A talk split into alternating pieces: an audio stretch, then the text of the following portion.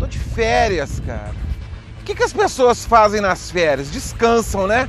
Mas tem membro de banda aí que quando tá de férias faz outro projeto. E é isso que a gente vai conversar aqui. Roda a vinheta. Tô de férias, curtindo uma praia e quando eu tô de férias eu não quero saber de trabalho, mas gravar um vídeo aqui pro Papo Furado não é um trabalho, é um prazer, né? E para você que ainda não assistiu nenhum vídeo aqui do canal, eu peço um grande favor, quem quiser aí, ó, se inscreve aí, aperta o sininho, que isso me deixa muito satisfeito e o canal dá uma elevada na audiência, bem como quem quiser apenas ouvir os papos furados, eu faço adaptações e jogo lá no Spotify. Quando o Iron Maiden não está na ativa, alguns membros que estão de férias da banda estão gravando projetos paralelos, né? Isso começou lá em 1990, quando o Bruce gravou o primeiro álbum solo ali, ele já estava flertando em sair da banda e ele gravou o Tattooed Milionário ah, antes. O Adrian Smith gravou o Silver and Gold. Ali ele já estava quase que tendo uma ruptura mesmo com a banda. E ali no início dos anos 90, final dos 80, não era comum um membro é, fazer isso o, talvez esses, o Bruce e o Adrian tenham sido os primeiros. Normalmente, é, talvez por pressão de gravadora e tal, não, não era usual os membros fazerem discos solos, experimentos solos, sem sair da banda. E hoje não, os membros de muitas bandas gravam discos solos, participações em outros conjuntos e sem sair da sua banda principal. Qual membro do Iron Maiden está fazendo o melhor trabalho nas suas horas de folga, de férias?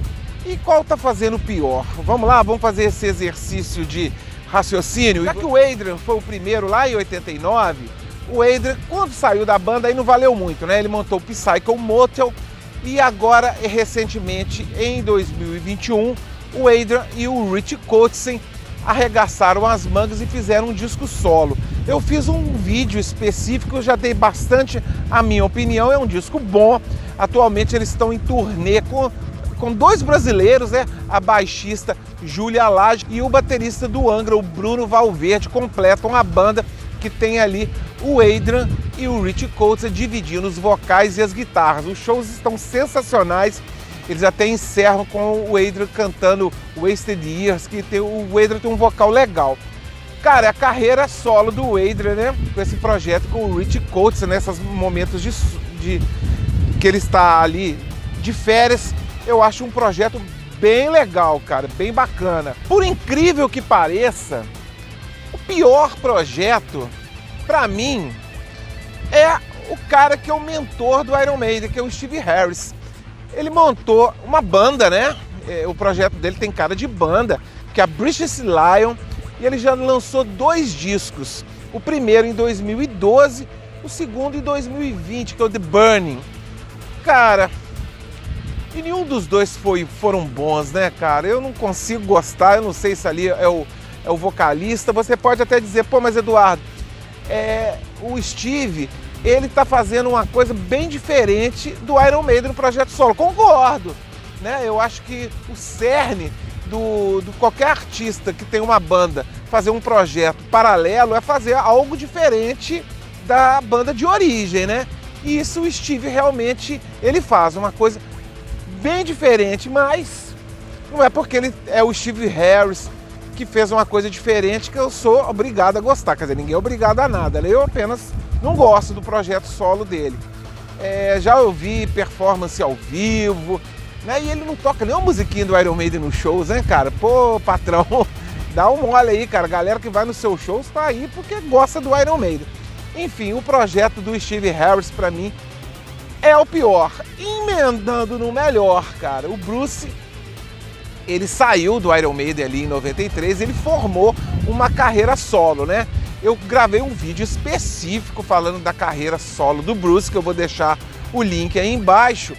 E Cara, de longe o projeto do Bruce é melhor. Vamos lá, rapidinho. O Balso Picasso, ele juntou ali com o Tribe of Gypsies, fez ali alguns experimentos, depois ele formou a Skunk Works, que o Bruce fez um som ali que não tinha muito conhecimento de causa. A virada foi quando ele chamou o próprio Adrian Smith e contratou de novo o Roy Z, que ali eles fizeram dois discos excelentes, que foi o Accident of Birth e o Chemical Wedding. Cara, ali ficou muito notório, eles fizeram um som bem parecido com o Iron Maiden e o inevitável aconteceu, o Bruce voltou em 1999. Em 2005 ele lança mais um disco solo que é muito legal, ele conta as histórias ali muito interessantes que ele gravou o disco na sala da casa dele, ele o Royce, o Bruce tinha ali se acidentado, ele estava com dores terríveis nas costas, mas ele conseguiu gravar o disco no quarto dele. Olha que coisa mais impressionante. O Bruce está aí nos prometendo mais um trabalho solo que eu estou aguardando ansiosamente, cara. Eu acho os trabalhos do Bruce juntamente com o Royce muito bons. Eu acho que o Bruce tem alguns discos solos do Bruce, cara, ali da década de 90, o Accidental Birth e o Chemical Wedding, que eles são, cara, eles são melhores que alguns discos do Iron Maiden, mas aí é uma polêmica muito grande. Agora ele está fazendo também é, palestras, né? E a outra metade da banda, né? O Nico, o Yannick e o Dave Murray. O Dave é o único que não tem nenhum trabalho fora o Iron Maiden, né? O cara só gravou discos com o Iron Maiden. O Nico tem um trabalho anteriormente com a banda francesa Trust e o Yannick tem trabalho com Ian Gilla e na própria banda solo do Bruce Dixon. Então é isso, pessoal. Eu sou um trabalhador, minhas férias estão com os dias contados. Eu espero também que as do Iron Maiden também esteja. É que eles voltem logo à estrada, nos matem a curiosidade qual música do. Jude's irá entrar no set list da Legacy of the Beast Tour que terá passagem pelo Brasil Rock in Rio, já é de lei e vamos aguardar quais cidades eles tocarão. Tá bom, pessoal? Pô, vou tomar uma cervejinha aqui, vou curtir esse praião, continuar minhas férias. E é isso. Up the Irons, vou nessa, fui.